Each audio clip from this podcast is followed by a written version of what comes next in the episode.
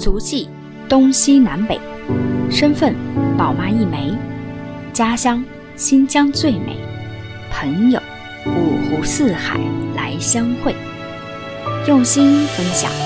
我就是这样一个姑娘，芳芳。欢迎收听新芳芳，一起来分享身边的故事。哎，芳芳，你是怎么来的香港的？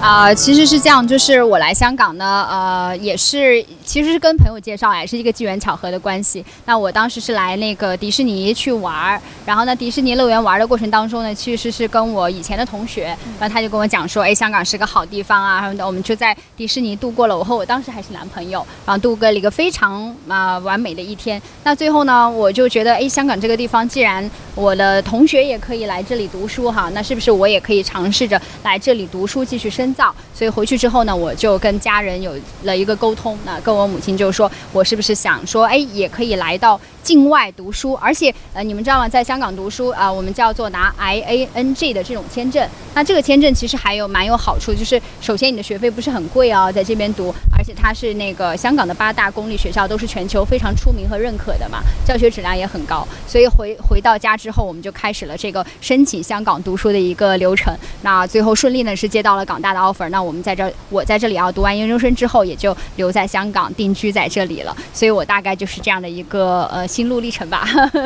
对，那所以你看，我们是你是读 MBA 对吧？然后呃，我们的月月呢是呃随着嫁夫随夫，那我们就跟着老公一起来到了香港。那我也其实属于学生的身份啊，最后老公也顺利的也用他的这个工作的签证过来了。对，所以我觉得大家来香港的这个途径呢，都是呃很多时候很很多时候是不太一样的。那我不知道。如果您觉得您是你想来香港，或者是你有什么想呃想要了解来香港的途径和方法，也可以在屏幕的下方跟我们去留言互动。那也许下一期的节目呢，我们就会根据您的一个想法，我们来做更多的一些探讨。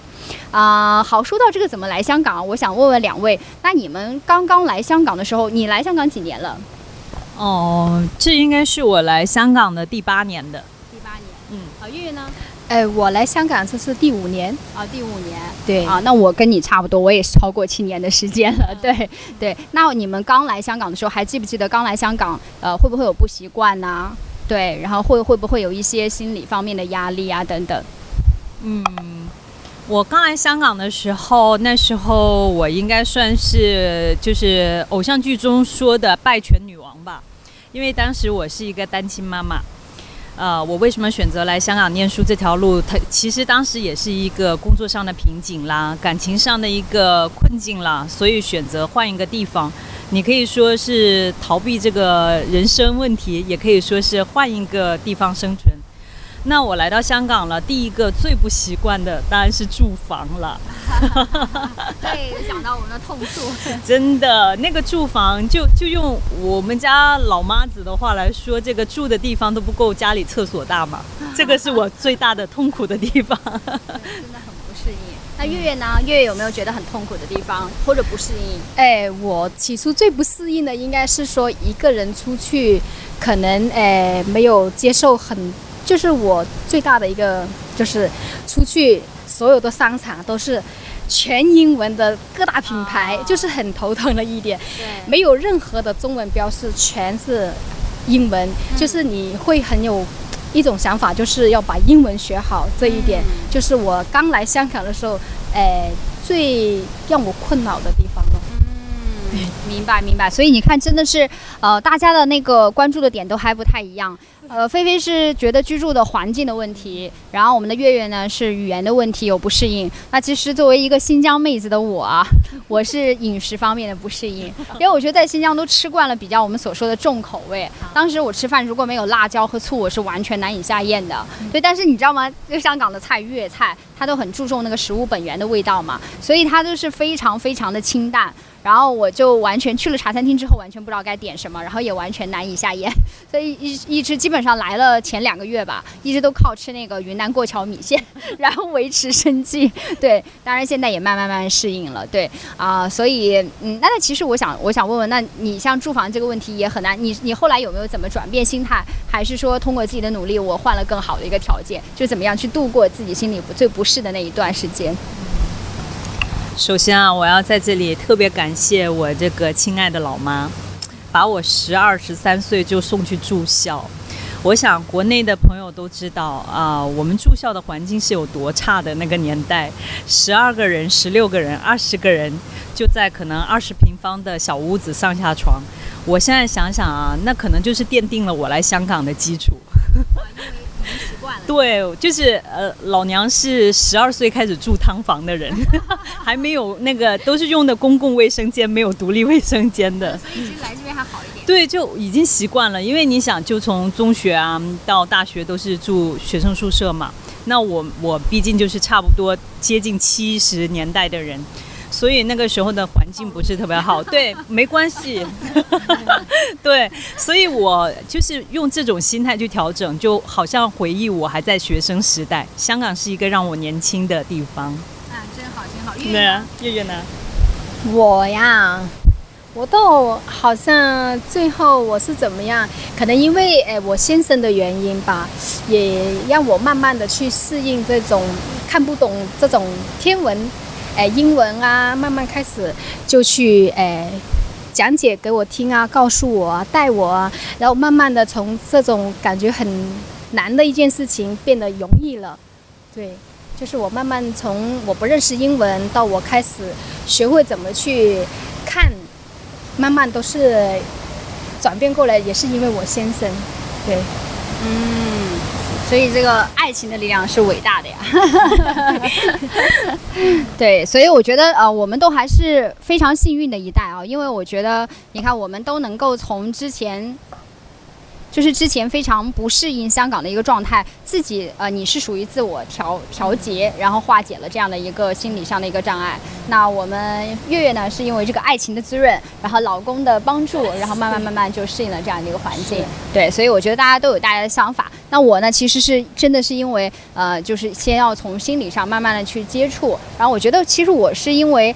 呃，先从心理上接受啊，其实这个地方的食物也没有那么那么的不适应，那么那么的难吃。然后你就开始慢慢主动的学会去寻找一些解决方法，比如说你就走街串巷，我就开始查什么地方可以吃伤心酸辣粉呐。其实后来我发现这里有很多地方也可以吃到辣的。对吧？然后也有一些地方可以吃到像陕西的凉皮儿啊、擀面皮儿啊、肉夹馍啊，啊，还有像甘肃的什么牛肉面呐，然后甚至是前一段时间就我学校那个呃西我在西环那边上课嘛，也会吃到新疆的大盘鸡，虽然有点贵吧，但是呃你只要用心去找，都是可以找到你想象中的那些美食的。对，所以我觉得有的时候有一颗开放的心态，不要第一时间去排斥，可能才是最重要的。对。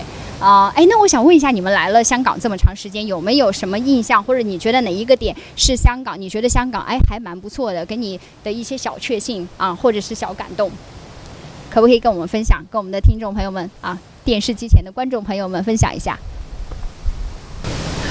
我来香港，觉得香港好的地方，哎，唯一就是交通的便利，哎，无论你在哪个点，你都有。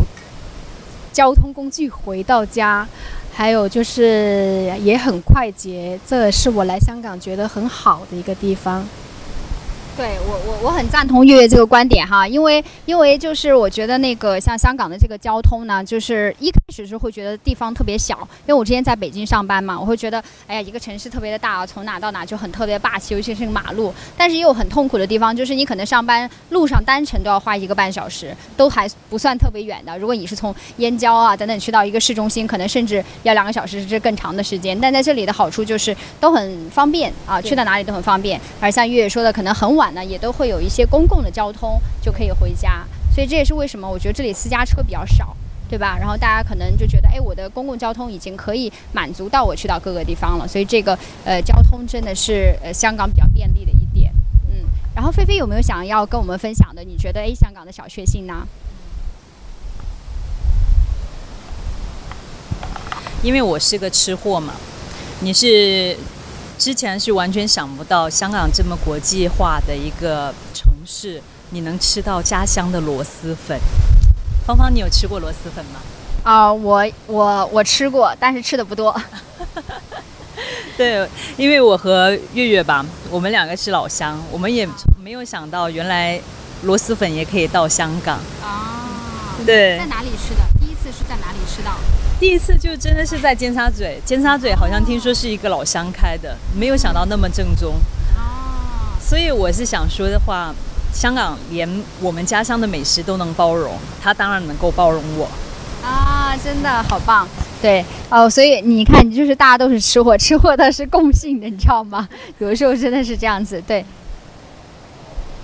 这样可能会好一点。对，那其实对我对我而来而言哈，因为我觉得，因为前一段时间我朋友在那个内地去租房子啊，因为你知道，就内地现在很多地方很多城市，它那个租金也还蛮高的嘛啊。但我觉得跟香港比，香港有一个两大在房产方面的优势，第一个就是这边的租金回报率非常的高，就是你基本上把这个房子租出去都可以 cover 掉你自己本身的那个房房的供款。对，然后还有一点就是，我觉得在这边租房其实蛮幸福的，无论是房东啊还是租客，其实他们都是。嗯，少操很多的心，因为这这边的人，我觉得香港人非常注重的就是一个契约精神，因为他们会觉得这个 contract 签了你的名字之后呢，他就数呃就是给予了他无上的这个法律的一个权益。那很少有人说在签完这个租房合同之后，或者签完这个租金之后，哎，我就毁约的。对，然后包括房东和租客，我觉得很少听说哈，因为大家都知道，如果一旦触碰了这个法律的条款呢，那其实这个后续的问题就会很严重。那我觉得这一点是我自己觉得哎特别好的一点，就是香港的一个契约精神。啊，所以呢，我们接着转回转回来我们前面的话题啊，我们刚才聊到了说，哎，如两位是如何来到香港的，以及你们在这个过程当中遇到的一些哎小的不适应，又是怎么样去度过的？那我想问大家一个现在最近比较热的话题，也是每一个人切身的一个话题，就是嗯，大家都知道香港的疫情，就是我在跟我内地的朋友沟通的时候啊，有一次特别扎心，我跟他说你去哪什么什么还方便吗？出去吃饭？他说现在全中国除了你们香港，其他地方都很安全吧？对，所以真的很扎心。那也呃很感谢来自于呃各个各呃地区的一个朋友对香港的一个关心啊。但是确实是香港在过去的一年，尤其是疫情之后，那发生了很大的变化，对每一个个体呢都产生了多多少少的一些影响。那其实我就想问问两位，那疫情在过去的一年当中对你们产生最大的影响的一个点，你觉得是什么呢？啊，菲菲先说。首先，我觉得在整个香港来说，生意上肯定会有受到影响的。呃，整个各行各业吧，你说，呃，可能比较好一点的就医疗行业会比较好。嗯，所以呢，我就希望疫情早点过去，这百废待兴。当然，可能也是一个洗牌的过程，挺到最后的都是英雄。我希望大家都能够挺下去。生意会不会有一些影响呢？